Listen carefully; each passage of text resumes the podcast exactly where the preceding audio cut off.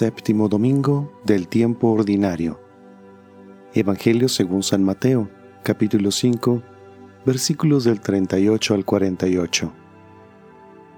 En aquel tiempo Jesús dijo a sus discípulos, Han oído que se dijo, ojo por ojo, diente por diente, pero yo les digo que no hagan resistencia al hombre malo. Si alguno te golpea en la mejilla derecha, preséntale también la izquierda al que te quiera demandar en un juicio para quitarte la túnica, cédele también el manto. Si alguno te obliga a caminar mil pasos en su servicio, camina con él dos mil.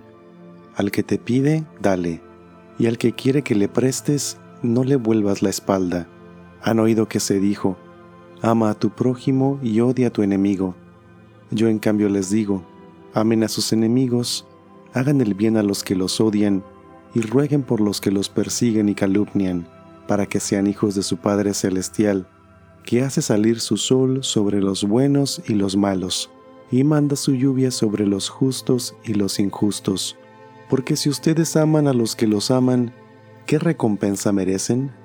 ¿No hacen eso mismo los publicanos? Y si saludan tan solo a sus hermanos, ¿qué hacen de extraordinario?